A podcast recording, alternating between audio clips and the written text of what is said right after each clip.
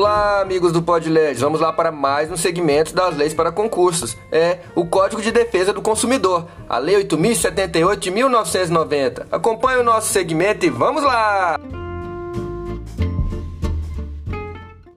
Lei 8078 de 1990 dispõe sobre a proteção do consumidor e dá outras providências. O presidente da República faz saber que o Congresso Nacional decreta e eu sanciona a seguinte lei. Título 1 dos Direitos do Consumidor. Capítulo 1. Disposições Gerais. Artigo 1 o presente Código estabelece normas de proteção e defesa do consumidor de ordem pública e interesse social nos termos do artigo 5 inciso 32, 170, inciso 5 da Constituição Federal e artigo 48, suas disposições transitórias. Artigo 2 Consumidor é toda pessoa física ou jurídica que adquire e utiliza produto ou serviço como destinatário final. Parágrafo único. Equipara-se a consumidor a coletividade de pessoas, ainda que indetermináveis, que haja intervindo nas relações de consumo. Artigo 3 Fornecedor é toda pessoa física ou jurídica, pública ou privada, nacional ou estrangeira, bem como os entes despersonalizados que desenvolvam atividade de produção, montagem, criação, construção, transformação, importação, exportação, distribuição ou comercialização de produtos ou prestação de serviços.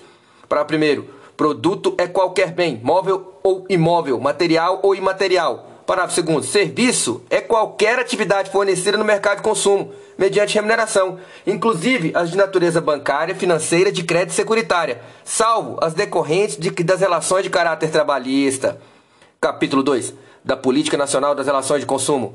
Artigo 4 A Política Nacional das Relações de Consumo tem por objeto o atendimento das necessidades dos consumidores, o respeito à sua dignidade, à saúde, à segurança, à proteção de seus interesses econômicos, a melhoria de sua qualidade de vida, bem como a transparência e harmonia das relações de consumo, atendendo os seguintes princípios: 1. Um, reconhecimento da vulnerabilidade do consumidor no mercado de consumo. 2. Ação governamental no sentido de proteger efetivamente o consumidor. A por iniciativa direta. B. Por incentivos à criação e desenvolvimento de associações representativas. C. Pela presença do Estado no mercado de consumo. D. Pela garantia dos produtos e serviços com padrões adequados de qualidade, segurança, durabilidade e desempenho. 3 a harmonização dos interesses dos participantes das relações de consumo e compatibilização da proteção do consumidor com a necessidade de desenvolvimento econômico e tecnológico, de modo a viabilizar os princípios nos quais se funda a ordem econômica, artigo 170 da Constituição Federal, sempre com base na boa-fé e equilíbrio nas relações entre consumidores e fornecedores. 4. Educação e informação de fornecedores e consumidores quanto aos seus direitos e deveres com vistas à melhoria do mercado de consumo. 5. Incentiva a criação pelos fornecedores de meios eficientes de controle de qualidade e segurança de produtos e serviços, assim como mecanismos alternativos de solução de conflitos de consumo. Inciso 6. Coibição e repressão eficiente de todos os abusos praticados no mercado de consumo, inclusive a concorrência desleal e a utilização indevida de inventos e criações industriais de marcas e nomes comerciais, signos distintivos que possam causar prejuízo aos consumidores. 7. Racionalização e melhoria dos serviços públicos. 8. Estudo constante das modificações do mercado de consumo. 9. Fomento das ações direcionadas à educação financeira e ambiental dos consumidores. 10. Prevenção e tratamento de superendividamento como forma de evitar a exclusão social do consumidor. Artigo 5 Para a execução da Política Nacional das Relações de Consumo, contará o poder público com os seguintes instrumentos, entre outros. Vejam só os instrumentos. 1. Um, manutenção da assistência jurídica integral e gratuita para o consumidor carente. 2. Instituição de promotorias de justiça de defesa do consumidor no âmbito do Ministério Público. 3. Criação de delegacias de polícia especializadas em atendimento aos consumidores vítimas de infrações penais de consumo. 4. Criação dos juizados especiais de pequenas causas e várias especializadas para solução de litígios de consumo. 5. Concessão de estímulos à criação e desenvolvimento das associações de defesa do consumidor. 6. Instituição de mecanismos de prevenção e tratamento extrajudicial e judicial do superendividamento e de proteção do consumidor pessoa natural. 7. Instituição de núcleos de conciliação e mediação de conflitos oriundos de superendividamento. Capítulo 3. Dos direitos básicos do consumidor. Artigo 6 São direitos básicos do consumidor. 1. Um, a proteção à vida, saúde e segurança contra riscos provocados por práticas no fornecimento de produtos e serviços considerados perigosos ou nocivos. 2. A educação e divulgação sobre o consumo adequado dos produtos e serviços, assegurados a liberdade de escolha e a igualdade nas contratações. 3. a informação adequada e clara sobre diferentes produtos e serviços, com especificação correta de quantidade, características, composição, qualidade, tributos, incidentes e preço, bem como sobre os riscos que apresentem. 4. Proteção contra publicidade enganosa e abusiva, métodos comerciais coercitivos ou desleais, bem como contra práticas e cláusulas abusivas ou impostas no fornecimento de produtos e serviços. 5 a modificação das cláusulas contratuais que estabeleçam prestações desproporcionais ou sua revisão em razão de fatos supervenientes que as tornem excessivamente onerosas. 6. A efetiva prevenção e reparação de danos patrimoniais e morais, individuais, coletivos e difusos. 7. O acesso aos órgãos judiciários e administrativos com vistas à prevenção e reparação de danos patrimoniais, morais, individuais, coletivos ou difusos, assegurada a proteção jurídica, administrativa e técnica aos necessitados. Inciso 8. Facilitação da defesa de seus direitos, inclusive com a inversão do ônus da prova. A seu favor, no processo civil, quando a critério do juiz for verossímil a alegação ou quando forem ele hipossuficientes segundo as regras ordinárias de experiências. 9. Vetado. 10. A adequada e eficaz prestação de serviços públicos em geral. 11. A garantia de práticas de crédito responsável, de educação financeira e de prevenção e tratamento de situações de superendividamento preservado o mínimo existencial nos termos da regulamentação por meio de revisão e da repactuação de dívida, entre outras medidas. 12. A preservação do mínimo existencial nos termos da regulamentação, na repactuação de dívidas e na concessão de crédito. 13. A informação acerca dos preços dos produtos por unidade de medida, tal como por quilo, por litro, por metro ou por unidade, conforme o caso. Por outra unidade, conforme o caso. Parágrafo único. A informação de que trata-se do treino cabo desse artigo deve ser acessível à pessoa com deficiência observado exposto em regulamento. Artigo 7 os direitos previstos neste Código não excluem outros decorrentes de tratados ou convenções internacionais que o Brasil seja signatário, da legislação interna ordinária, de regulamentos expedidos pelas autoridades administrativas competentes, bem como dos que derivem dos princípios gerais de direito, analogia, costumes e equidade. Parágrafo único. Tendo mais de um autor a ofensa, todos responderão solidariamente pela reparação dos danos previstos nas normas de consumo. Capítulo 4. Da qualidade de produtos e serviços, da prevenção e da reparação de danos. Seção 1. Da proteção à saúde e à segurança. Artigo 8 Os produtos e serviços colocados no mercado de consumo não acarretarão riscos à saúde ou segurança dos consumidores, exceto os considerados normais e previsíveis em decorrência da sua natureza e fruição, obrigando os fornecedores, em qualquer hipótese, a dar informações necessárias e adequadas a seu respeito para primeiro, em se tratando do produto industrial, ao fabricante cabe prestar as informações a que se refere esse artigo através de impressos apropriados que devam acompanhar o produto. Para segundo, o fornecedor deverá higienizar os equipamentos e utensílios utilizados no fornecimento de produtos e serviços ou colocados à disposição do consumidor e informar de maneira ostensível e adequada, quando for o caso, sobre o risco de contaminação. Parágrafo no, artigo 9 o fornecedor de produtos e serviços potencialmente nocivos ou perigosos à saúde e segurança deverá informar de maneira ostensiva e adequada a respeito de sua nocividade ou periculosidade, sem prejuízo da adoção de outras medidas cabíveis em cada caso concreto. Artigo 10. O fornecedor não poderá colocar no mercado de consumo serviço que sabe ou deveria saber apresentar alto grau de nocividade ou periculosidade à saúde ou à segurança. Para primeiro, o fornecedor de produtos e serviços que posteriormente à sua introdução no mercado de consumo tiver conhecimento da periculosidade que apresentem, deverá comunicar o fato imediatamente a autoridades competentes e aos consumidores mediante anúncios publicitários. Parágrafo 2 Os anúncios publicitários a que se refere o parágrafo anterior serão vinculados na imprensa, rádio e televisão, às expensas do fornecedor do produto ou serviço. Parágrafo 3 Sempre que tiverem conhecimento de periculosidade dos produtos ou serviços, a saúde ou a segurança dos consumidores, a União, os Estados Federais e os municípios deverão informá-los a respeito. Seção 2 da responsabilidade pelo fato do produto e do serviço. Artigo 12. O fabricante, o produtor, o construtor nacional estrangeiro e o importador respondem, independente da existência de culpa, pela reparação de danos causados aos consumidores por defeitos decorrentes de, pro, de projeto, fabricação, construção, montagem, fórmulas, manipulação, apresentação ou acondicionamento de seus produtos, bem como informações suficientes ou inadequadas sobre sua utilização e riscos. Para primeiro, o produto é defeituoso quando não oferece a segurança que legitimamente se espera, levando-se em consideração as circunstâncias relevantes, entre as quais 1. Um, sua apresentação 2. O uso e os riscos que razoavelmente, razoavelmente dele se esperam. 3. A época em que foi colocado em circulação. Parágrafo segundo. O produto não é considerado defeituoso pelo fato de outro melhor, de melhor qualidade, ter sido colocado no mercado. Parágrafo segundo. Parágrafo terceiro. O fabricante, o construtor, o produtor ou importador só não será responsabilizado quando provar 1. Um, que não colocou o produto no mercado. 2.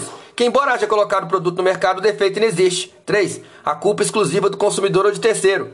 Artigo 13. O comerciante é igualmente responsável nos termos do artigo anterior quando 1. Um, o fabricante, o construtor, o produtor ou importador não puderem ser identificados. 2. O produto for fornecido sem identificação clara do fabricante, produtor, construtor ou importador. 3. Não conservar adequadamente os produtos perecíveis. Parágrafo único. Aquele que efetivar o pagamento prejudicado ao prejudicado poderá exercer direito de regresso contra os demais responsáveis, segundo sua participação no evento danoso. Artigo 14. O fornecedor de serviços responde, independente da existência de culpa, pela reparação dos danos causados aos consumidores por efeitos relativos à prestação de serviços, bem como informações insuficientes ou inadequadas sobre sua fruição e riscos. Para primeiro, o serviço é defeituoso quando não fornece a segurança que o consumidor dele pode esperar, levando-se em consideração as circunstâncias relevantes entre as quais 1. Um, o modo de seu fornecimento. 2. O resultado e os riscos que razoavelmente dele se esperam. 3. A época em que foi fornecido. Para o segundo, o serviço não é considerado delituoso, defeituoso pela adoção de novas técnicas. Para terceiro, o fornecedor de serviço só não será responsabilizado quando provar que 1. Um, tendo prestado o serviço, o defeito não existe. 2. A culpa exclusiva do consumidor ou de terceiro. Parágrafo 4. A responsabilidade pessoal dos profissionais liberais será apurada mediante a verificação de culpa. Artigo 15 vetado. 16 vetado. 17. Para os efeitos dessa seção, equipar-se aos consumidores todas as vítimas do evento. Seção 3. Da responsabilidade por vício do produto e do serviço. Artigo 18. Os fornecedores de produtos de consumo duráveis e não duráveis respondem solidariamente pelos vícios de qualidade ou quantidade que os tornem impróprios e inadequados ao consumo a que se destina ou lhe diminua o valor, assim como por aqueles decorrentes de disparidade com indicações constantes do recipiente, da embalagem, rotulagem ou mensagem publicitária, respeitadas as variações decorrentes de sua natureza, podendo o consumidor exigir a substituição das partes viciadas. Parágrafo primeiro, não sendo o vício sanado no prazo máximo de 30 dias. 30 dias pode o consumidor exigir alternativamente a sua escolha. 1. Um, a substituição do produto por outro da mesma espécie em perfeitas condições de uso. 2. A restituição imediata da quantia paga monetariamente atualizada sem prejuízo de eventuais perdas e danos. 3. O abatimento proporcional no preço. Parágrafo 2 Poderão as partes convencionar a redução ou ampliação do prazo previsto no parágrafo anterior, não podendo ser inferior a 7 nem superior a 180 dias nos contratos de adesão, a cláusula de prazo deverá ser convencionada em separado por meio de manifestação expressa do consumidor. Parágrafo 3. O consumidor poderá fazer uso imediato das alternativas do parágrafo 1, desde que, deste artigo, sempre que, em razão da extensão do vício, a substituição das partes viciadas puder comprometer a qualidade ou características do produto, diminuir-lhes o valor ou se tratar de produto essencial. Parágrafo 4 tendo o consumidor optar pela alternativa do inciso 1 do parágrafo 1 desse artigo e não sendo possível a substituição do bem, poderá haver substituição por outro de espécie, marca ou modelo diverso, mediante complementação e restituição de eventual diferença de preço, sem prejuízo disposto no inciso 2 e 3 do parágrafo 1 desse artigo. Parágrafo 5 No caso de fornecimento de produtos in natura, será responsável perante o consumidor o fornecedor imediato, exceto quando identificado claramente o seu produtor para você são impróprios ao uso, e ao, ao uso e ao consumo. 1. Um, os produtos cujos prazos de validade estejam vencidos. 2. Os produtos deteriorados, alterados, adulterados, avariados, falsificados, corrompidos, fraudados, nocivos à vida ou à saúde, perigosos ou ainda aqueles em desacordo com as normas regulamentares de fabricação, distribuição ou apresentação. 3. Os produtos que por qualquer motivo se revelem inadequados ao fim a que se destinam. Artigo 19. Os fornecedores respondem solidariamente pelos vícios de quantidade do produto sempre que, respeitadas as variações decorrentes de sua natureza, seu conteúdo líquido for inferior às indicações constantes do recipiente, da embalagem, rotulagem ou de mensagem publicitária, podendo o consumidor exigir alternativamente a sua escolha. 1. Um, o abatimento proporcional do preço. 2. Complementação do peso ou medida. 3. A substituição do produto por outra mesma espécie, marca ou modelo sem os aludidos vícios. 4. A restituição imediata da quantia paga monetariamente atualizada, sem prejuízo de eventuais perdas e danos. Para a primeira, aplica-se a esse artigo disposto no parágrafo 4 do artigo anterior. Parágrafo segundo. O fornecedor imediato será responsável quando fizer a pesagem ou a medição e o instrumento utilizado não estiver aferido segundo os padrões oficiais. Artigo 20. O fornecedor de serviço responde pelos vícios de qualidade que os tornem impróprios ao consumo ou os diminuam o valor, assim como aqueles decorrentes da disparidade com as indicações constantes da oferta ou mensagem publicitária, podendo o consumidor exigir alternativamente a sua escolha. 1. Um, a reexecução do serviço sem custo adicional quando cabível. 2. A restituição imediata da quantia paga monetariamente atualizada sem prejuízo de eventuais perdas e danos. 3. O abatimento proporcional no preço. Parágrafo 1. A reexecução do serviço poderá ser confiada a terceiros devidamente capacitados por conta e risco do fornecedor. Parágrafo 2. São impróprios ao serviço aos serviços que eles se mostrem inadequados para os fins que razoavelmente deles se esperam, bem como aqueles que não atendam às normas regulamentares da prestabilidade. Artigo 21. No fornecimento de serviços que tenham por objetivo a reparação de qualquer produto, considera-se a implícita obrigação do fornecedor de empregar componentes de reposição originais, adequados e novos, ou que mantenham as especificações técnicas do fabricante, salvo quanto a estes últimos, autorização em contrário do consumidor. Artigo 22. Os órgãos públicos, por si ou por suas empresas concessionárias, permissionários ou qualquer outra forma de empreendimento, são obrigados a fornecer serviços adequados, eficientes e seguros quanto aos essenciais e contínuos. Parágrafo único. Nos casos de descumprimento total ou parcial das obrigações referidas nesse artigo, serão as pessoas jurídicas compelidas a cumpri-las e a reparar os danos causados na forma desse, deste código. Artigo 23. A ignorância do fornecedor sobre os vícios de qualidade por inadequação dos produtos e serviços não exime da responsabilidade. Artigo 24. A garantia legal de adequação do produto ou serviço independe de termo expresso, vedada exoneração contratual do fornecedor. Artigo 25. É vedada a estipulação contratual de cláusula que impossibilite, exonere ou atenue a obrigação de indenizar previstas nessas nas seções anteriores. Parágrafo 1. Havendo mais de um responsável pela causação do dano, todos responderão solidariamente pela reparação prevista nessas nas seções anteriores. Parágrafo 2. Sendo dano causado por componente ou peça incorporada ao produto ou serviço, são responsáveis solidários seu fabricante, construtor ou importador ou que realizou a incorporação. Da decadência e da prescrição. Artigo 26. O direito de reclamar pelos vícios aparentemente ou de fácil constatação caduca em 1. Um, 30 dias tratando de fornecimento de serviço de produtos não duráveis. 2. 90 dias tratando de fornecimento de serviço de produtos duráveis. Parágrafo 1. Inicia-se a contagem do prazo decadencial a partir da entrega efetiva do produto ou do termo da execução do serviço. Parágrafo 2. Opção à decadência. 1. Um, a reclamação comprovadamente formulada pelo consumidor perante fornecedor de produtos e serviços até a resposta negativa correspondente que deve ser transmitida de forma inequívoca. 3. A instauração de inquérito civil até o seu encerramento. Para terceiro, tratando-se de vício oculto, o prazo decadencial inicia no momento em que ficar evidenciado o defeito. Artigo 27. Prescreve em 5 anos a pretensão à reparação pelos danos causados por fato produto ou do serviço previsto na seção 2 deste capítulo, iniciando-se a contagem do prazo a partir do conhecimento do dano e da sua autoria. Parágrafo único vetado. Seção 5. Da desconsideração da personalidade jurídica. Artigo 28. O juiz poderá desconsiderar a personalidade jurídica da sociedade quando, em detrimento do consumidor, houver abuso de direito, excesso de poder, infração da lei, fato ou ato ilícito ou violação dos estatutos ou contrato social. A desconsideração também será efetivada quando houver falência, estado de insolvência, encerramento ou inatividade da pessoa jurídica provocados por má administração. Parágrafo 2. As, as, sociedades integrantes dos grupos societários e sociedades controladas são subsidiariamente responsáveis pelas obrigações decorrentes deste Código. Vejam bem, as sociedades integrantes dos grupos societários e as sociedades controladas são subsidiariamente responsáveis pelas obrigações decorrentes deste Código. Parágrafo 3. As sociedades consociadas são solidariamente responsáveis pelas obrigações decorrentes desse, sódio, desse Código. Parágrafo 4. As sociedades coligadas só responderão por culpa. Parágrafo 5. Também poderá ser desconsiderada pessoa jurídica sempre que sua personalidade for, de alguma forma, obstáculo ao ressarcimento de prejuízos causados aos consumidores. Capítulo 5 das práticas comerciais. Seção 1 das disposições gerais. Artigo 29.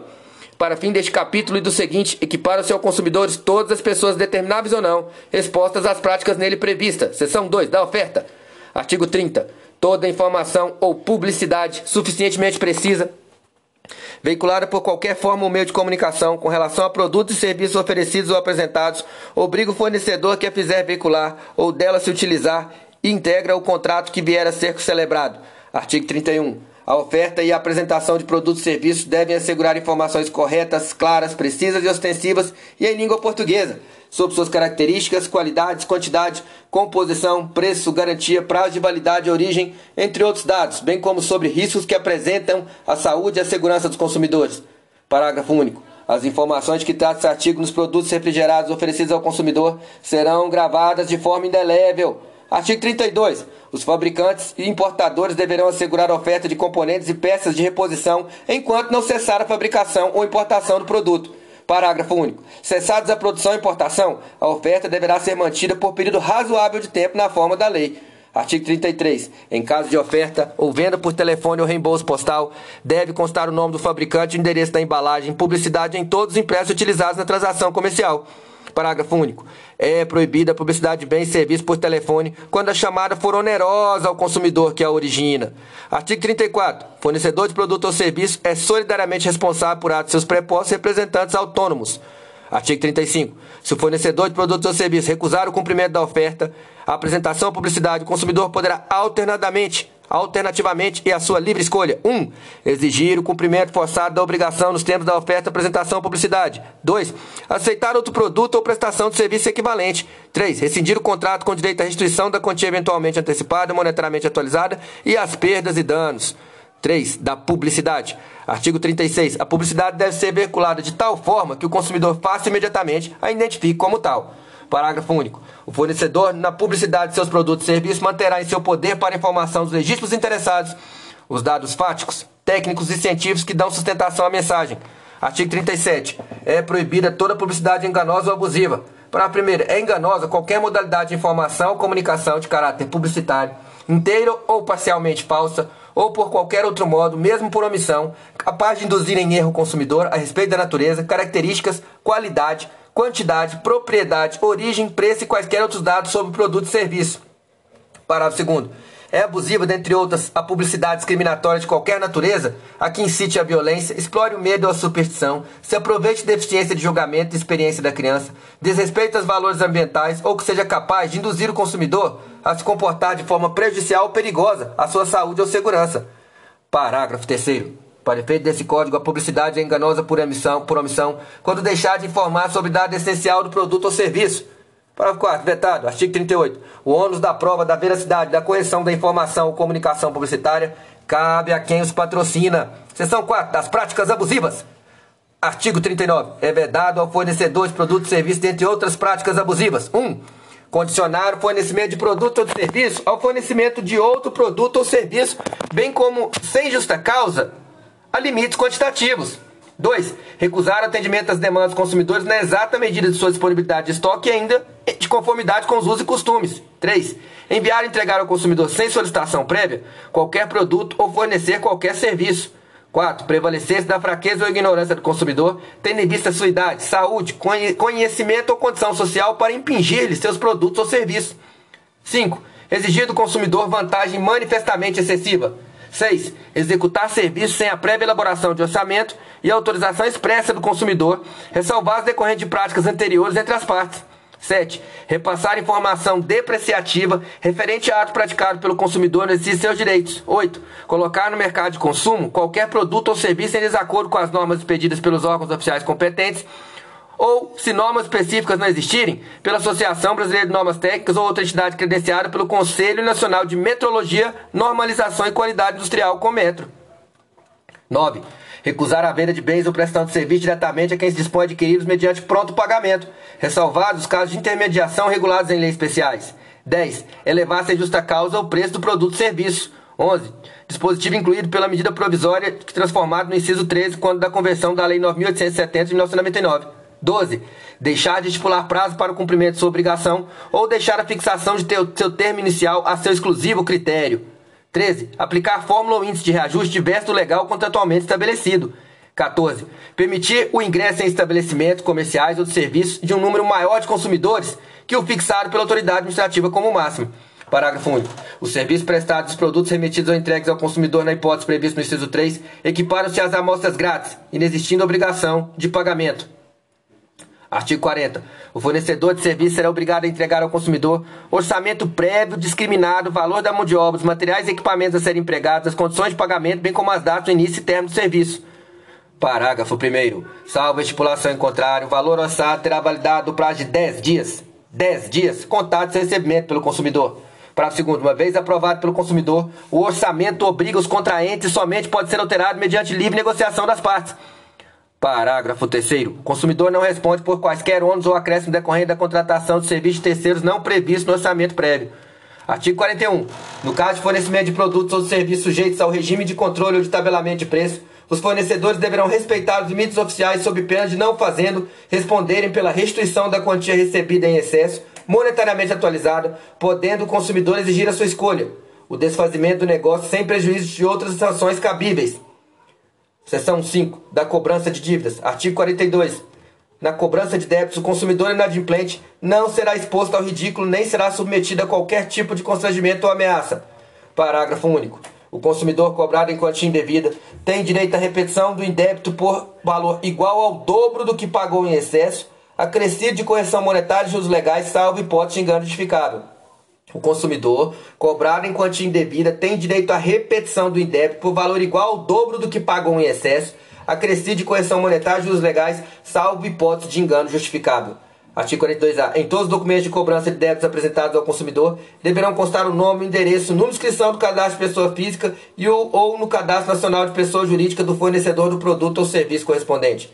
Seção 6. Dos bancos de dados e cadastros consumidores. Artigo 43. O consumidor, sem prejuízo disposto no artigo 86, terá acesso às informações existentes em cadastros, fichas, registros e dados pessoais e consumos arquivados sobre ele, bem como sobre as suas respectivas fontes para primeiro, os cadastros de dados de consumidores devem ser claros, objetivos, verdadeiros e em linguagem de fácil compreensão, não podendo conter informações negativas referentes ao período superior a 5 anos. Parágrafo segundo. A abertura de cadastro, ficha, registro de dados pessoais de consumo deverá ser comunicada por escrito ao consumidor quando não solicitado por ele. Parágrafo 3 O consumidor, sempre que encontrar inexatidão nos seus dados e cadastros, poderá exigir sua imediata correção, devendo o arquivista, no prazo de 5 dias úteis, comunicar a alteração aos eventuais destinatários de informações incorretas. Parágrafo 4. Os bancos de dados e cadastros relativos aos consumidores, os serviços de proteção ao crédito e congêneres serão considerados entidades de caráter público. Parágrafo 5. Consumada a prescrição relativa à cobrança de débitos consumidor, não serão fornecidos pelos respectivos sistemas de proteção de crédito quaisquer informações que possam impedir ou dificultar novo acesso ao crédito junto aos fornecedores. Parágrafo 6. Todas as informações que trata o cabo desse artigo devem ser disponibilizadas em formatos acessíveis, inclusive para pessoa com deficiência mediante solicitação do consumidor. Artigo 44. Os órgãos públicos de defesa do consumidor manterão cadastros atualizados de reclamações fundamentadas contra fornecedores de produtos e serviços, devendo divulgá-las públicas anualmente. A divulgação indicará se a reclamação foi atendida ou não pelo fornecedor. Para primeiro, é facultado acesso às informações lá constantes para orientação e consulta por qualquer interessado. Parágrafo segundo. Aplique-se esse artigo que couber as mesmas regras anunciadas no artigo anterior e as do parágrafo único do artigo 22 deste Código. Artigo 45. Vetado. Capítulo 6 da Proteção Contratual. Seção 1. Disposições Gerais. Artigo 46. Os contratos que regulam as relações de consumo não obrigarão os consumidores, se não lhe for dada a oportunidade de tomar conhecimento prévio do seu conteúdo, ou se os respectivos instrumentos forem redigidos de modo a dificultar a compreensão e o sentido de seu alcance. Artigo 47. As cláusulas contratuais serão interpretadas de maneira mais favorável ao consumidor. Artigo 48. As declarações de vontade, constantes de escritos particulares, recibos e pré-contratos relativos às relações de consumo vinculam o fornecedor, ensejando inclusive execução específica nos termos do artigo 84 e parágrafos. Artigo 49. O consumidor pode desistir do contrato no prazo de sete dias a contar de sua assinatura ou do ato de recebimento do produto ou serviço, sempre que a contratação de fornecimento de produto ou serviço ocorrer fora do estabelecimento comercial especialmente por telefone ou a domicílio. Parágrafo único. Se o consumidor exercitar o direito de arrependimento previsto nesse artigo, os valores eventualmente pagos a qualquer título durante o prazo de reflexão serão devolvidos de imediato, monetariamente atualizados. Artigo 50. A garantia contratual é complementar à legal e será conferida mediante termo escrito. Parágrafo único. O termo de garantia equivalente deve ser padronizado e esclarecer de maneira adequada em que consiste a mesma garantia, bem como a forma, o prazo e o lugar em que pode ser exercitada e o ônus a cargo do consumidor, devendo ser entregue devidamente preenchido pelo fornecedor no ato de fornecimento, acompanhado do manual de instrução, de instalação e o uso de produto em linguagem didática com ilustrações. Seção 2 das cláusulas abusivas. Artigo 51. São nulas de pleno direito, entre outras, as cláusulas contratuais relativas ao fornecimento de produtos e serviços que 1. Um, impossibilitem, exonerem ou atenuem a responsabilidade do fornecedor por vício de qualquer natureza dos produtos, serviços ou impliquem renúncia à disposição de direitos. Nas relações de consumo entre o fornecedor e o consumidor pessoa jurídica, a indenização poderá ser limitada em situações justificáveis. 2. Subtraem ao consumidor a opção do reembolso da quantia já paga nos casos previstos neste Código. 3. Transfiram responsabilidade a terceiros. 4. Estabeleçam obrigações consideradas iníquas, abusivas, que coloquem o consumidor em desvantagem exagerada ou sejam incompatíveis com a boa-fé ou equidade. 5. Vetado. 6. Estabeleça a inversão do ônus da prova em prejuízo do consumidor. 7. Determine a utilização compulsória de arbitragem. 8. Imponha um representante para concluir ou realizar outro negócio jurídico pelo consumidor. 9. Deixem ao fornecedor a opção de concluir ou não o contrato, embora obrigando o consumidor. 10. Permitam ao fornecedor direto ou indiretamente variação do preço de maneira unilateral. 11. Autorize o fornecedor a cancelar o contrato unilateralmente, sem que igual direito seja conferido ao consumidor. 12. Obriguem o consumidor a ressarcir os custos de cobrança de sua obrigação, sem que igual direito seja conferido contra o fornecedor. 13. Autorizem o fornecedor a modificar unilateralmente o conteúdo ou a qualidade do contrato após sua celebração. 14. Infringam ou possibilitem a violação de normas ambientais. 15. Estejam em desacordo com o sistema de proteção ao consumidor. 16. Possibilitem renúncia de direito de indenização por benfeitorias necessárias. 17. Condicionem ou limitem de qualquer forma o acesso aos órgãos, aos órgãos do Poder Judiciário. 18. Estabeleçam prazos de carência em caso de impontualidade das prestações mensais ou impeçam o restabelecimento integral dos direitos do consumidor de seus meios de pagamento a partir da purgação da mora ou do acordo com os credores. 19. Vetado. Parágrafo primeiro. Presume-se exagerado, entre outros casos, a vantagem que 1. Um, ofende os princípios fundamentais do sistema jurídico a que pertence. 2. Restringe direitos e obrigações fundamentais inerentes à natureza do contrato, de tal modo a ameaçar seu objeto ou equilíbrio contratual. 3. Se mostra excessivamente onerosa para o consumidor, considerando-se a natureza ou conteúdo do contrato, o interesse das partes e outras circunstâncias peculiares ao caso. Parágrafo 2 A nulidade de uma cláusula contratual abusiva não invalida o contrato, exceto quando sua ausência, apesar dos esforços de integração, decorrer ônus excessivo a qualquer das partes. Parágrafo 3 vetado. Parágrafo 4 É facultado a qualquer consumidor ou entidade que represente requerer ao Ministério Público que ajuize a competente ação para ser declarada nulidade de cláusula contratual que contraria o dispositivo nesse código de qualquer forma não assegura o justo equilíbrio entre direitos entre obrigações das partes. Artigo 52. No fornecimento de produtos e serviços que envolvam outorga de crédito ou concessão de financiamento ao consumidor, o fornecedor deverá, entre outros requisitos, informá-lo prévio e adequadamente sobre 1. Um, preço do produto ou serviço em moeda corrente nacional. 2. Montante dos juros de mora e da taxa efetiva anual dos juros. 3. Acréscimos legalmente previstos. 4. Número e periodicidade das prestações. 5. Soma total a pagar com e sem financiamento. Parágrafo 1. As multas de mora decorrentes do inadimplemento das obrigações de seu termo não poderão ser superiores a 2% do valor da prestação. Parágrafo 2. É assegurada ao consumidor a liquidação antecipada do débito total ou parcialmente, mediante redução proporcional dos juros e demais acréscimos. Parágrafo 3. Vetado. Artigo 53. Nos contratos de compra e venda de imóveis ou, de imóveis, ou imóveis mediante pagamento em prestações, bem como nas alienações fiduciárias em garantia, considera-se nulas, de pleno direito, as cláusulas que estabeleçam a perda total das prestações pagas em benefício do credor, que em razão do inadimplemento pleitear a resolução do contrato e retomada do produto alienado. Para primeiro vetado. Para segundo, os contratos do sistema de consórcio de produtos duráveis, a compensação e restituição das parcelas quitadas na forma desse artigo terá descontada, além da vantagem econômica oferida com a fruição, os prejuízos que o desistente ou inadimplente causará ao grupo. Para terceiro, os contratos que tratam o cabo desse artigo serão expressos em moeda corrente nacional. Seção 3. Os contratos de adesão. Artigo 54. O contrato de adesão é aquele cujas cláusulas tenham sido aprovadas pela autoridade competente ou estabelecidas unilateralmente pelo fornecedor de produtos e serviços, em, sem que o consumidor possa discutir ou modificar substancialmente seu conteúdo. Para primeiro, a extensão de cláusula no formulário não desfigura a natureza de, de adesão do contrato. Para segundo, os contratos de adesão admite-se a cláusula resolutória, desde que a alternativa, cabendo a escolha ao consumidor, ressalvando-se o disposto no parágrafo segundo do artigo anterior. Parágrafo terceiro. Os contratos de adesão escritos são redigidos em termos claros e com caracteres ostensivos e legíveis, cujo tamanho da fonte não será inferior ao corpo 12, de modo a facilitar sua compreensão pelo consumidor. Parágrafo 4. As cláusulas que implicarem limitação do direito do consumidor deverão ser regidas com destaque, permitindo sua imediata e fácil compreensão. Parágrafo 5. Vetado. Capítulo 6A. Da prevenção e do tratamento do superendividamento. Vamos lá, o superendividamento. Artigo 54A. Este capítulo dispõe sobre a prevenção do superendividamento da pessoa natural, sobre o crédito responsável sobre a educação financeira do consumidor. Para primeiro, entende-se por superendividamento a possibilidade manifesta de o um consumidor, pessoa natural de boa fé, pagar a totalidade de suas dívidas de consumo, exigíveis e vincendas, sem comprometer seu nível existencial nos termos da regulamentação. Parágrafo segundo. As dívidas referidas no parágrafo primeiro desse artigo englobam quaisquer compromissos financeiros assumidos em decorrência da relação de consumo, inclusive operações de crédito, compras a prazo, serviço de prestação continuada. Parágrafo terceiro. O disposto nesse capítulo não se aplica ao consumidor cujas dívidas tenham sido contraídas mediante fraude ou má-fé, seja no de contratos celebrados dolosamente com o propósito de não realizar o pagamento, ou decorram de aquisição ou contratação de produtos e serviços de luxo de alto valor. Artigo 54b. No fornecimento de crédito na venda da prazo, além das informações obrigatórias previstas no artigo 52 desse Código e na legislação aplicável, a matéria, o fornecedor ou intermediário deverá informar o consumidor, prévio e adequadamente no momento da oferta, sobre 1. Um, o custo efetivo total e a descrição dos elementos que o compõem. 2. A taxa efetiva e mensal dos juros, bem como a taxa dos juros de mora e total dos encargos de qualquer natureza previsto para o atraso do pagamento. 3. O montante das prestações e o prazo de validade da oferta, que deve ser no mínimo de dois dias.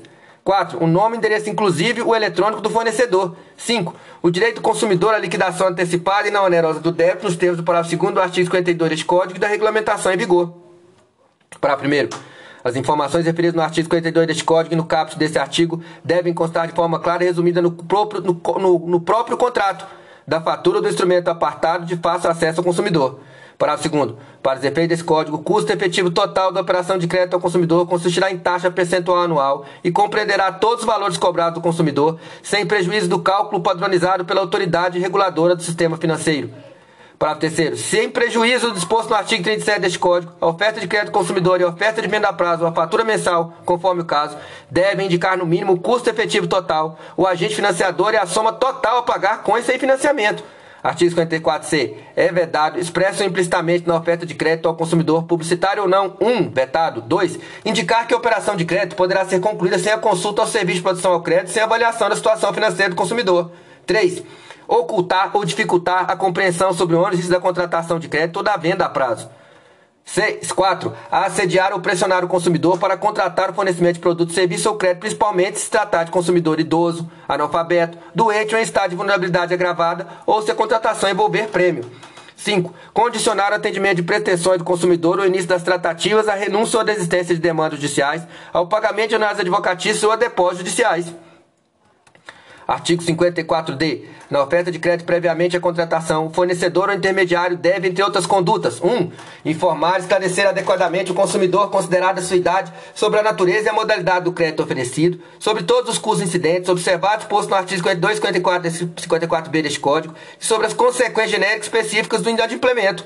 2. Avaliar de forma responsável as condições de crédito do consumidor, mediante análise das informações disponíveis em banco de dados de proteção ao crédito, observado disposto neste código na legislação sobre proteção de dados. 3. Informar a identidade do agente financiador e entregar ao consumidor, ao garante e aos obrigados cópia do contrato de crédito.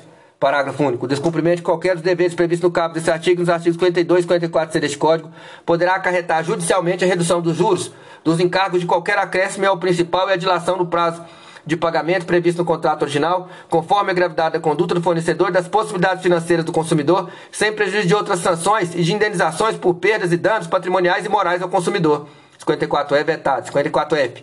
São conexos coligados ou interdependentes entre outros, o contrato principal de fornecimento de produto e serviço e os contratos acessórios de crédito que ligarão o financiamento quando o fornecedor de crédito 1. Um, recorrer ao serviço do fornecedor de produtos e serviços para preparação e conclusão do contrato de crédito. 2. Oferecer o crédito no local da atividade empresarial do fornecedor de produto ou serviço financiado onde o contrato principal foi celebrado. Para primeiro, o exercício de direito de arrependimento nas hipóteses previstas neste código no contrato principal ou no contrato de crédito implica a resolução de pleno direito do contrato que lhe seja conexo. Para segundo, os casos do inciso 1 e 2 do cabo desse artigo, se houver inexecução de qualquer das obrigações e deveres do fornecedor do produto ou do serviço, o consumidor poderá requerer a rescisão do contrato não cumprido contra o fornecedor de crédito. Parágrafo terceiro, o direito previsto no parágrafo segundo desse artigo caberá igualmente ao consumidor. 1. Um, contra o portador de cheque pós-datado emitido para aquisição de produto ou serviço a prazo. 2. Contra o administrador emitente de cartão de crédito similar, quando o cartão de crédito similar e o produto ou serviço forem fornecidos pelo mesmo fornecedor ou por entidades pertencentes ao mesmo grupo econômico. Parágrafo 4 a invalidade ou ineficácia do contrato principal implicará de pleno direito do contrato de crédito que lhe seja conexo, nos termos do cabo desse artigo, ressalvado ao fornecedor do crédito o direito de obter do fornecedor do produto ou serviço a devolução dos valores entregues exclusivamente relativamente a tributos. Artigo 54G. Sem prejuízo disposto no artigo 39 deste Código na legislação aplicável à matéria, é vedado ao fornecedor do produto ou serviço que envolva crédito, entre outras condutas. 1. Um, realizar ou proceder à cobrança ou ao débito em conta de qualquer garantia que houvesse sido contestado pelo consumidor em compra realizada com cartão de crédito ou similar, quando não for adequadamente solucionada a controvérsia, desde que o consumidor haja notificado a administradora de cartão com antecedência de pelo menos 10 dias contados da data do vencimento da, da, fatura, vedada a manutenção do valor da fatura seguinte e assegurado ao consumidor o direito de deduzir do total da fatura o valor em disputa e efetuar o pagamento da parte não contestada, podendo o emissor lançar como crédito em confiança o valor idêntico ao da transação contestada que tenha sido cobrado enquanto não encerrada a apuração da contestação. 2. Recusar ou não entregar ao consumidor, ao garante e aos outros co-obrigados cópia da minuta do contrato principal de consumo ou do contrato de crédito em papel ou de suporte duradouro disponível e acessível após a conclusão, cópia do contrato. 3. Impedir ou dificultar, em caso de utilização fraudulenta de cartão de crédito similar, que o consumidor peça e obtenha, quando aplicável, anulação ou imediato bloqueio dos pagamentos ou ainda restituição dos valores devidamente recebidos. Para primeiro, sem prejuízo do dever de informação esclarecimento do consumidor de entrega da minuta do contrato no empréstimo, cuja liquidação seja feita mediante consignação em folha de pagamento, a formalização e entrega da cópia do contrato do instrumento de contratação ocorrerão após o fornecedor do crédito obter da fonte pagadora a indicação sobre a existência de margem consignável. Para o segundo, nos contratos de adesão, o fornecedor deve prestar ao consumidor previamente as informações que trata 52 e o caput do artigo 54b deste Código, além de outras porventura determinadas na legislação em vigor, e fica obrigado a entregar ao consumidor cópia do contrato após a sua conclusão. Capítulo 7 das sanções administrativas. Artigo 55. A União, os Estados e o Distrito Federal, em caráter concorrente e nas suas respectivas áreas de atuação administrativa, baixarão normas relativas à produção e à industrialização, distribuição e consumo de produtos e serviços. Para primeiro, a União, os Estados, o Distrito Federal e os municípios fiscalizarão e controlarão a produção, industrialização, distribuição, a publicidade de produtos e serviços e o mercado de consumo no interesse da preservação da vida, da saúde, da segurança, da informação e o bem-estar do consumidor, baixando as normas que lhe fizerem necessárias Parágrafo segundo vetado. Parágrafo terceiro. Os órgãos federais, estaduais, do Distrito Federal e municipais, com atribuições para fiscalizar e controlar o mercado de consumo, manterão comissões permanentes para elaboração, revisão e atualização das normas referidas no parágrafo primeiro, sem obrigatória, sendo obrigatória a participação dos consumidores e fornecedores. Parágrafo 4 Os órgãos oficiais poderão expedir notificações aos fornecedores para que, sob pena de desobediência, prestem informações sobre questões de interesse do consumidor, resguardado o segredo industrial. Artigo 56. As infrações das normas de defesa do consumidor ficarão sujeitas, conforme o caso, às seguintes sanções administrativas sem prejuízo de natureza civil, penal e das, defini das definidas em normas específicas: 1. Um, multa. 2. Apreensão do produto. 3. Inutilização do produto. 4. Cassação do registro do produto junto ao órgão competente. 5. Proibição de fabricação do produto. 6. Suspensão do fornecimento de produto e serviço. 7. Suspensão temporária de atividade. 8. Revogação da concessão ou permissão de uso. 9. Cassação da licença de estabelecimento de atividade. 10. Interdição total ou parcial da atividade de obra ou de atividade. 11. Intervenção administrativa. 12. Imposição de contrapropaganda. Parágrafo único. As sanções previstas nesse artigo serão aplicadas pela autoridade administrativa no âmbito de sua atribuição, podendo ser aplicadas cumulativamente, inclusive por medida cautelar, antecedente ou incidente de procedimento administrativo. Artigo 57. A pena de multa, graduada de acordo com a gravidade da infração, a vantagem oferida e a condição econômica do fornecedor será aplicada mediante procedimento administrativo, revertendo para o fundo de que trata a Lei 7347 de 1985, de 1985, os valores cabíveis à União ou para fundos estaduais ou municipais de proteção ao consumidor nos demais casos. Parágrafo único. A multa será em montante não inferior a 200 e não superior a 3 milhões de vezes o valor de unidade fiscal de referência, o FIR, ou índice equivalente que venha substituí-lo Artigo 58. As penas de apreensão, de inutilização de produtos, de proibição de fabricação de produtos, suspensão de fornecimento de produto ou serviço, de cassação do registro de produto e revogação da concessão ou permissão de uso serão aplicadas pela administração mediante procedimento administrativo, assegurada ampla defesa quando forem constatados vícios de quantidade ou de qualidade por inadequação ou insegurança do produto ou serviço. Artigo 59. As penas de cassação de alvará de licença de interdição e suspensão temporal de atividade, bem como de intervenção administrativa, serão aplicados mediante procedimento administrativo, assegurada ampla defesa quando o fornecedor reincidir na prática das infrações de maior gravidade previstas neste Código e na legislação de consumo. Parágrafo 1. A pena de cassação da concessão será aplicada a concessionário de serviço público quando violar a obrigação legal contratual. Parágrafo 2. A pena de intervenção administrativa será aplicada sempre que as circunstâncias de fato desaconselharem a cassação de licença, a interdição ou a suspensão da atividade. Parágrafo 3. Pendendo a ação judicial na qual se discuta a imposição de penalidade administrativa, não haverá reincidência até o trânsito em julgado da sentença. Artigo 60. A imposição de contrapropaganda será combinada quando o fornecedor incorrer na prática de publicidade enganosa ou abusiva, nos termos do artigo 36 e seus parágrafos, sempre às expensas do infrator. Para primeiro, a contrapropaganda será divulgada pelo responsável na mesma forma, frequência e dimensão e preferencialmente no mesmo veículo, local, espaço e horário, de forma capaz de desfazer o malefício da publicidade enganosa ou abusiva. Parágrafo segundo vetado, parágrafo terceiro vetado. Título 2 das infrações penais. Artigo 61. Constituem crimes contra as relações de consumo previstas neste Código, sem prejuízo disposto no Código Penal e leis especiais, as condutas tipificadas nos artigos seguintes: 62 vetado, 63. Omitir dizeres ou sinais ostensivos sobre a nocividade ou periculosidade de produtos nas embalagens dos invólucros, recipiente ou publicidade. Pena: detenção de seis meses a dois anos e multa. Parágrafo 1. Incorrerá nas mesmas penas quem deixar de alertar mediante recomendações escritas ostensivas sobre a periculosidade do serviço a ser prestado. Parágrafo 2. Se o crime é culposo, pena detenção de 1 a 6 meses ou multa. Artigo 64. Deixar de comunicar à autoridade competente aos consumidores a nocividade ou periculosidade dos produtos cujo conhecimento seja posterior à sua colocação no mercado. Pena detenção de 6 meses a 2 anos e multa. Parágrafo único. Incorrerá nas mesmas penas quem deixar de tirar do mercado imediatamente quando determinado pela autoridade competente os produtos nocivos ou perigosos na forma desse artigo. Artigo 65. Executar serviço de alto grau de periculosidade, contrariando determinação da autoridade competente. Pena de detenção de seis meses a dois anos. Para primeiro, as penas desse artigo são aplicáveis sem prejuízo correspondentes das correspondentes à lesão corporal e à morte. Parágrafo segundo. A prática disposta no inciso 14 do artigo 39 desta lei também caracteriza o crime previsto no caput desse artigo. Artigo 66 fazer afirmação falsa ou enganosa, ou omitir informação relevante sobre a natureza, característica, qualidade, quantidade, segurança, desempenho, durabilidade, preço ou garantia de produto e serviço, detenção de três meses a um ano e multa. Para primeiro, incorrerá nas mesmas penas quem patrocinar a oferta. Para segundo, se o crime é culposo, pena de detenção de um a seis meses ou multa. Artigo 67. Fazer ou promover publicidade que sabe ou deveria saber ser enganosa ou abusiva. Pena de detenção de três meses a um ano e multa. Parágrafo único. Vetado. Artigo 68 fazer ou promover publicidade que sabe ou deveria saber ser capaz de induzir o consumidor a se comportar de forma prejudicial ou perigosa à sua saúde ou segurança. Pena detenção de seis meses a dois anos e multa. Parágrafo único vetado. Artigo 69. Deixar de organizar dados fáticos, técnicos e científicos que dão base à publicidade. Pena de detenção de um a seis meses ou multa. Artigo 70.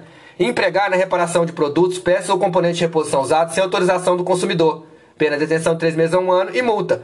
Artigo 71. Utilizar na cobrança de dívidas de ameaça, coação, constrangimento físico ou moral, afirmações falsas, incorretas ou enganosas ou de qualquer outro procedimento que exponha o consumidor injustificadamente a ridículo ou interfira com seu trabalho, descanso ou lazer. Pena, detenção de três meses a um ano ou multa.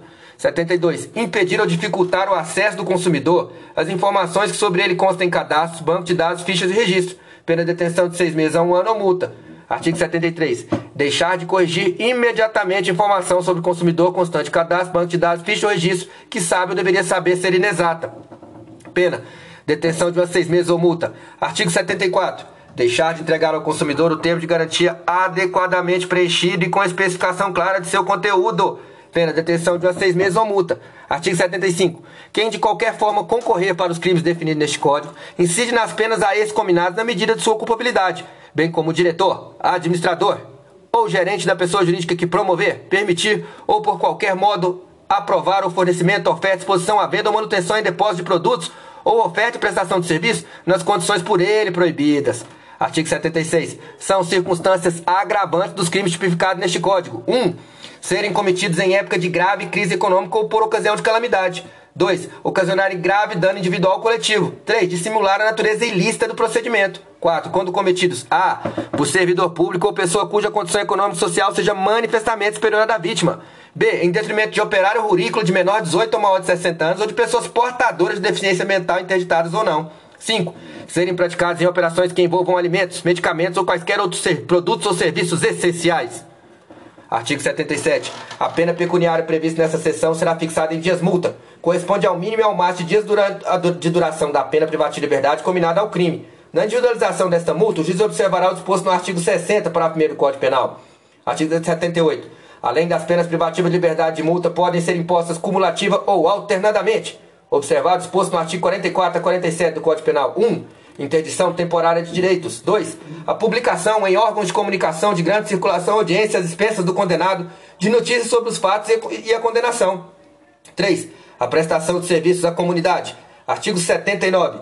O valor da fiança nas infrações que traz esse artigo será fixado pelo juiz ou pela autoridade que presidir o inquérito entre 100 e 200 mil vezes o valor do bônus do Tesouro Nacional, ou índice equivalente que venha substituí-lo. Parágrafo único. Se assim recomendar a substituição, a situação econômica do indiciado ou réu, a fiança pode ser reduzida até a metade do seu valor mínimo, ou aumentada pelo juiz até 20 vezes. B. Aumentada pelo juiz até 20 vezes. Artigo 80. No processo penal, atinente aos crimes previstos neste Código, bem como outros crimes e contravenções que envolvam relações de consumo, poderão intervir assistentes do Ministério Público, os legitimados indicados no 82, inciso 3 e 4, os quais também é facultado propor ação penal subsidiária se a denúncia não for oferecida no prazo legal. Título 3. Da defesa do consumidor em juízo. Capítulo 1. Disposições gerais. Artigo 81. A defesa dos interesses dos direitos do consumidor e das vítimas poderá ser exercida em juízo individualmente ou a título coletivo. Parágrafo único. A defesa coletiva será exercida quando se tratar de 1. Um, interesses ou direitos difusos, assim entendidos para efeitos desse código, os transindividuais de natureza indivisível que sejam titulares pessoas indeterminadas e ligadas por circunstâncias de fato. 2. Interesses ou direitos coletivos, assim entendidos para efeitos desse código, os transindividuais de natureza indivisível que sejam titular grupo, categoria ou classe de pessoas ligadas entre si com a parte contrária por uma relação jurídica base. 3. Interesses ou direitos individuais homogêneos, assim os entendidos os decorrentes de origem comum. Artigo 82.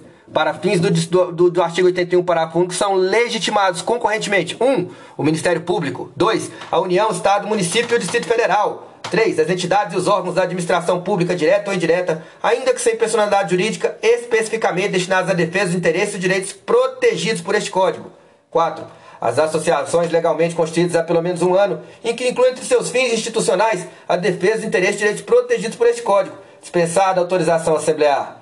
Parágrafo 1. O requisito da pré-constituição pode ser dispensado pelo juiz nas ações previstas nos artigos 91 e seguinte, quando haja manifesto interesse social evidenciado pela dimensão ou característica do dano ou pela relevância do bem jurídico a ser protegido. Parágrafo 2 vetado. Parágrafo 3 vetado.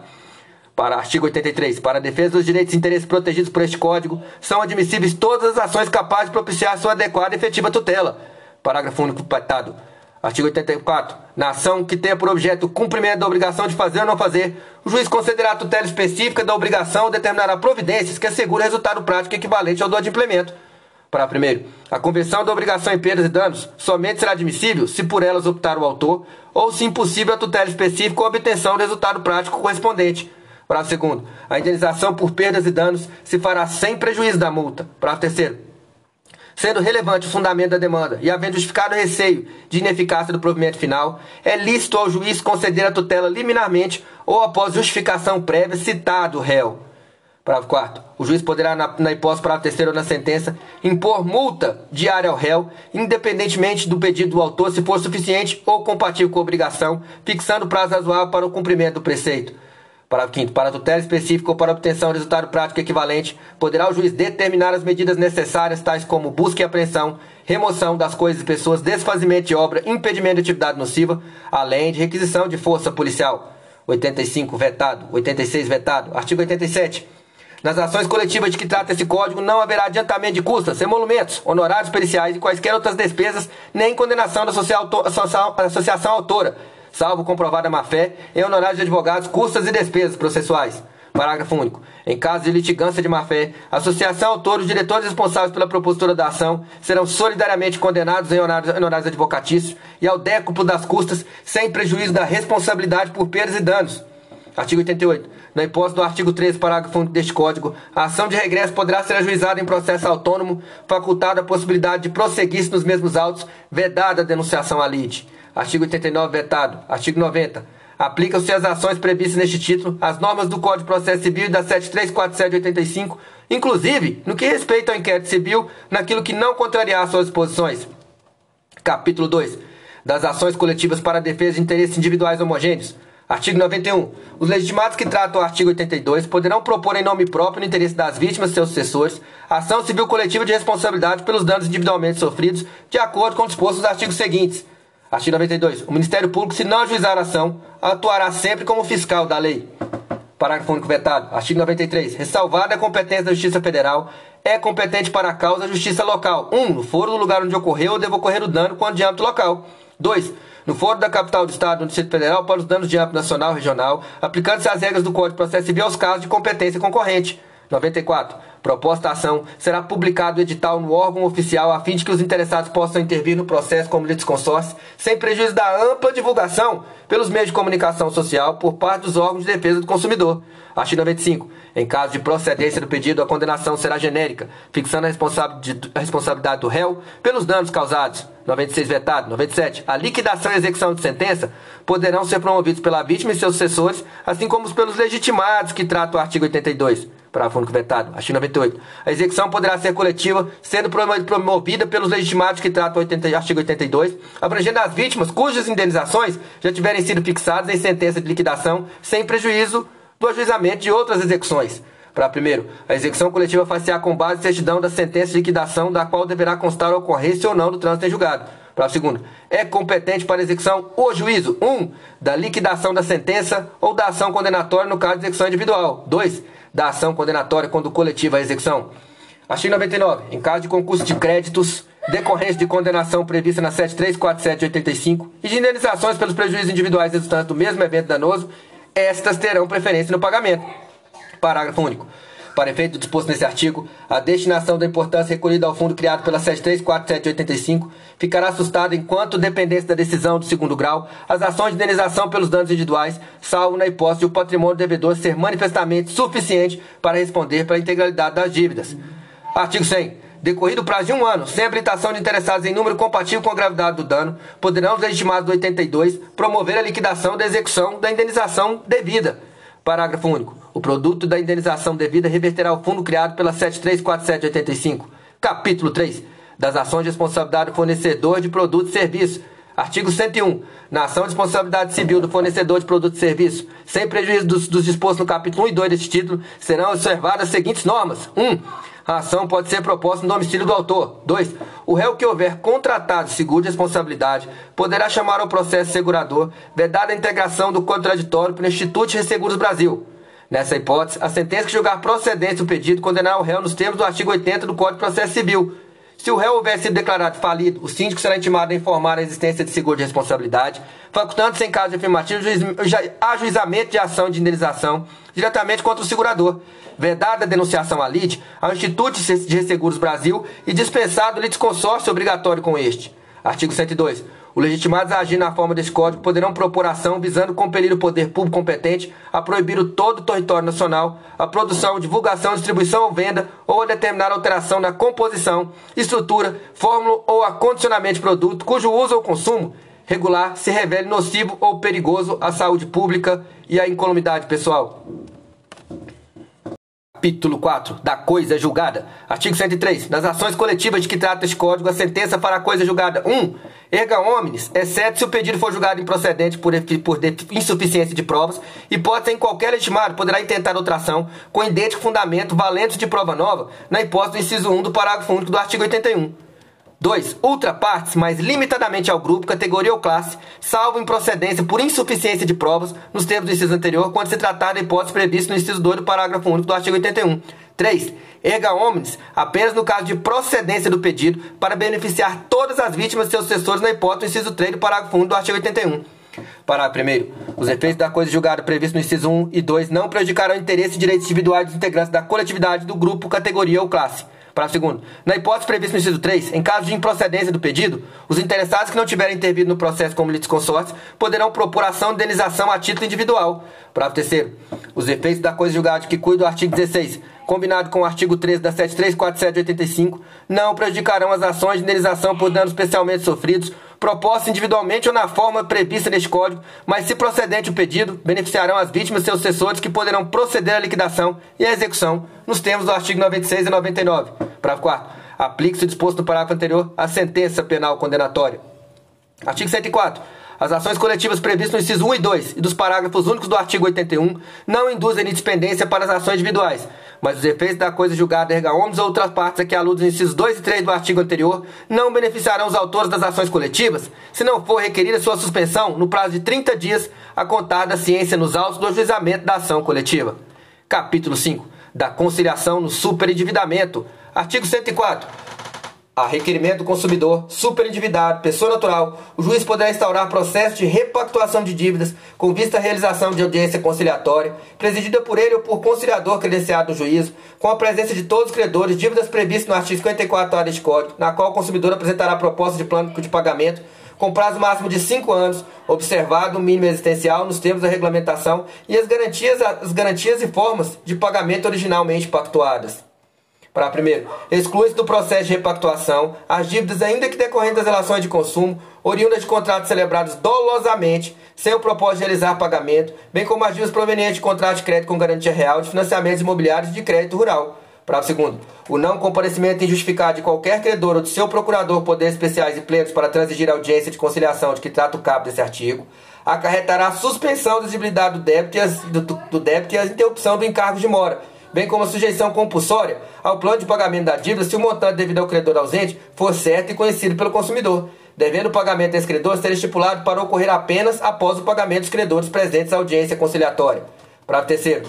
No caso de conciliação com qualquer credor, a sentença judicial que homologar o acordo descreverá o plano de pagamento da dívida e terá eficácia de título executivo de força julgada. Parágrafo 4. Constarão do plano de pagamento referido no parágrafo 3 desse artigo 1 medidas de dilação de prazo de pagamento e de redução de encargos da dívida, da remuneração do fornecedor, entre outros destinados a facilitar o pagamento da dívida. 2. Referência à suspensão ou extinção das ações judiciais em curso. 3. Data a partir do qual será providenciada a exclusão do consumidor do banco de dados dos cadastros inadimplentes. 4. Condicionamento de seus efeitos à abstenção pelo consumidor de condutas que importem no agravamento de situação de superendividamento. Parágrafo 5 o pedido do consumidor a que se refere o cabo desse artigo não importará em declaração de insolvência civil e poderá ser repetido somente após decorrido o prazo de dois anos, contado da liquidação das obrigações previstas no plano de pagamento homologado, sem prejuízo de eventual repactuação. Artigo 104b. Se não houver êxito na conciliação em relação a quaisquer credores, o juiz, a pedido do consumidor, instaurará processo por superendividamento para revisão de, e integração dos contratos e repactuação das dívidas remanescentes mediante plano judicial compulsório, procederá à citação de todos os credores cujos créditos não tenham integrado o acordo porventura celebrado. Para primeiro, serão considerados no processo por superendividamento, se for o caso, os documentos e as informações prestadas em audiência. Para o segundo, no prazo de 15 dias, os credores citados, citados juntarão documentos e as razões da negativa de aceder ao plano voluntário ou de renegociar. Parágrafo 3 O juiz poderá nomear administrador desde que isso não onere as partes, o qual, no prazo de 30 dias após cumprir diligências eventualmente necessárias, apresentará plano de pagamento que contemple medidas de temporização de atenuação dos encargos. Parágrafo 4 o plano judicial compulsório assegurará aos credores no mínimo valor do principal devido, corrigido monitoramento por índices oficiais de preço, e preverá a liquidação total da dívida após a quitação do plano de pagamento consensual, previsto no artigo 104A deste Código, em no máximo 5 anos, sendo que a primeira parcela será devida no prazo máximo de 180 dias, contado sua homologação judicial, e o restante do saldo será devido em parcelas mensais iguais e sucessivas. Artigo 104c. Compete concorrentemente e facultativamente aos órgãos públicos integrantes do Sistema Nacional de Defesa do Consumidor a fase conciliatória e preventiva do processo de repactuação de dívidas nos moldes do artigo 104A deste Código, no que couber com possibilidade de o processo ser regulado por convênios específicos celebrados entre os órgãos referidos e instituições credoras ou suas associações. Para primeiro, em caso de conciliação administrativa, para prevenir o superendividamento do consumidor, pessoa natural, os órgãos públicos poderão promover nas reclamações individuais audiência global de conciliação com todos os credores e, em todos os casos, facilitar a elaboração de plano de pagamento, preservado o mínimo existencial nos termos da regulamentação, sob a supervisão desses órgãos, sem prejuízo das demais atividades de reeducação financeira cabíveis Parágrafo segundo. O acordo firmado perante os órgãos públicos de defesa do consumidor, em caso de superendividamento do consumidor, pessoa natural, incluirá a data a partir da qual será providenciada a exclusão do consumidor de banco de dados de cadastros inadimplentes, bem como o condicionamento de seus efeitos à abstenção pelo consumidor de condutas que importem no agravamento de sua situação de superendividamento, especialmente a de contrair novas dívidas. Título 4 do Sistema Nacional de Defesa do Consumidor. Artigo 105. Integram o Sistema Nacional de Defesa do Consumidor os órgãos federais, estaduais, federais e municipais e as entidades privadas de defesa do consumidor. Artigo 106. O Departamento Nacional de Defesa do Consumidor, da Secretaria Nacional de Direito Econômico, Ministério da Justiça ou órgão federal que venha substituí-lo é organismo de coordenação da política de Sistema Nacional de Defesa do Consumidor, cabendo-lhe 1. Um, planejar, elaborar, propor, coordenar e executar a Política Nacional de Proteção ao Consumidor. 2. Receber, analisar, avaliar e encaminhar consultas, denúncias ou sugestões apresentadas por entidades representativas ou por pessoas jurídicas de direito público ou privado. 3. Prestar aos consumidores orientação permanente sobre seus direitos e garantias. 4. Informar, conscientizar e motivar o consumidor através de diferentes meios de comunicação. 5. Solicitar à Polícia Judiciária a instauração de inquérito policial para apreciação de delito contra os consumidores nos termos da legislação vigente. 6. Representar o Ministério Público competente para fim de adoção de medidas processuais no âmbito de suas atribuições. 7. Levar ao conhecimento dos órgãos competentes as infrações de ordem administrativa que violarem os interesses difusos, coletivos ou individuais dos consumidores. 8. Solicitar o concurso de órgãos e entidades da União, Estados, Federais e municípios, bem como auxiliar a fiscalização de preços, abastecimento, quantidade e segurança de bens e serviços. 9. Incentivar, inclusive com recursos financeiros de outros programas especiais, a formação de entidades de defesa do consumidor pela população e pelos órgãos públicos, estaduais e municipais. 10 vetado, 11 vetado, 12 vetado. 13. Desenvolver outras atividades compatíveis com suas finalidades. Parágrafo único. Para a consecução de seus objetivos, o Departamento Nacional de Defesa do Consumidor poderá solicitar o concurso de órgãos e entidades de notória especialização técnica científica. Título 5. Da Convenção Coletiva de Consumo. Artigo 107. As entidades civis de consumidores e associação de fornecedores, sindicatos de categoria econômica, podem regular por convenção escrita relações de consumo que tenham por objeto estabelecer condições relativas a preço, a qualidade, a quantidade, a garantia e as características de produto e serviço, bem como a reclamação e composição do conflito de consumo. Para primeiro, a convenção tornar-se obrigatória a partir do registro do instrumento no cartório de títulos e documentos. Para segundo, a convenção somente obrigará os filiados às entidades signatárias. Para terceiro, não se exime de cumprir a convenção o fornecedor que se desligar da entidade em data posterior ao registro do instrumento. 108 vetado. Título 6. Disposições finais. 109 vetado. Artigo 110. Acrescente-se ao, ao seguinte inciso 4 ao artigo 1 da 7347 de 1985. Inciso 4. A qualquer outro interesse difuso ou coletivo. Artigo 111. O inciso 2 do artigo 5 da 7347 de 85 passa a ter a seguinte redação. 2. Inclua-se entre suas finalidades institucionais a produção ao meio ambiente, ao consumidor, ao patrimônio histórico, estético, histórico, artístico, histórico, turístico e paisagístico ou qualquer outro interesse difuso ou coletivo Artigo 112. O parágrafo 3 do artigo 5 da 7347 de 85 passa a ter a seguinte redação. Parágrafo 3 Em caso de existência infundada ou abandono da ação por associação legitimada, o Ministério Público ou outro legitimado assumirá a titularidade ativa. Artigo 113. Acrescente os parágrafos 4, 5 e 6 ao artigo 5 da Lei 7347 de 85. Parágrafo 4 o requisito da pré-constituição poderá ser dispensado pelo juiz quando haja manifesto interesse social evidenciado pela dimensão da característica do dano ou pela relevância do bem jurídico a ser protegido. Parágrafo 5 Admitir-se ao litisconsórcio facultativo entre os Ministérios Públicos da União, do Distrito Federal e dos Estados na defesa de interesses e direitos de que cuida esta lei. Parágrafo 6 Os órgãos públicos legitimados poderão tomar dos interessados compromisso de ajustamento de conduta às exigências legais mediante combinações que terá eficácia de título executivo extrajudicial. Artigo 114. O artigo 15 da 7347 de 85 passa a ter a seguinte redação. Artigo 15. Decorridos 60 dias do trânsito em julgado da sentença condenatória, sem que a associação autora lhe promova a execução, deverá fazer o Ministério Público facultada igual iniciativa aos demais legitimados. Artigo 115. Suprima-se o caput do artigo 17 da 7347 de 85, passando o parágrafo único a constituir o caput com a seguinte redação.